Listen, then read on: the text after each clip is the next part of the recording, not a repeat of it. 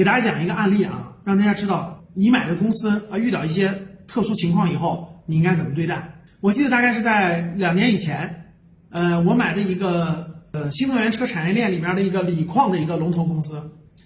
当时呢，我持有这公司已经持有了两年左右了，但是这公司基本面发生了重大变化，就是基本面发生重大变化了。这公司外债借了非常多，资金链都快断裂了，可以说随时都有倒闭的可能性。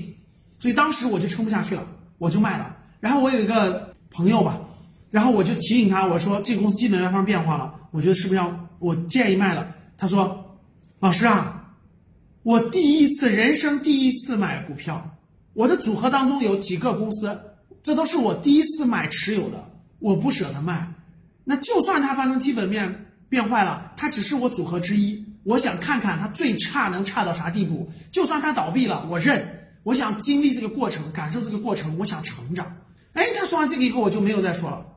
啊，结果又过了两年，这公司翻了五六倍，他卖了。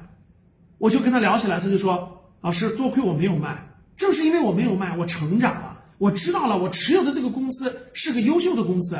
这个公司可能有各种问题，但是它不一定会真的就消失了。很很多粉丝、很多学员问我，老师，这个我持有的这个好公司，这个好公司，对吧？这些公司能不能卖？你首先。”问一下自己，它是不是优秀的公司？其次，你问问自己，它最坏能坏到哪儿？你体验过没有？你经历过这个过程没有？其实你想一想，你买的也没多少钱，它就算都亏光了，可能对你也没有什么伤筋动骨的影响。有些情况下，你就感受感受呗，体验体验，那可能这个经历你的收获更大，不在于这个它一个简单的一个波动的价值。所以通过这个案例，我希望大家向他学习。我没买多久，我没有什么经验，我想持有久一点，哪怕它真的退市了，哪怕真的我能承受啊，在我的合理范围内，我觉得都是成长。所以一个人就是你经历过这些以后，经历过这些艰难困苦以后，我觉得你面对这些问题就沉得住气了，面对风险就沉得住气了，我觉得才有更大的将来。如果你就打不住，哎，老师，这个我应该卖吗？哎呀，这个很恐慌，很紧张，那怎么去面对未来几十年市场的风风雨雨呢？甭说投资了，做生意。外部世界是一样的呀，我们做生意哪有所有做生意的人一帆风顺的？是不是都是啊？可能这个经历波折，对吧？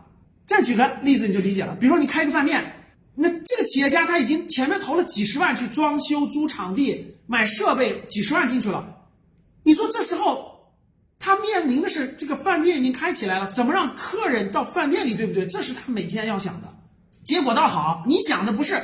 哎呦，我我我我要怎么想办法去把客人拉到饭店里？我想的是，哎呦，我已经投进七十万去了，又装修又干啥的，现在没客户。哎呦，我七十万咋办呀？我七十万咋办呀？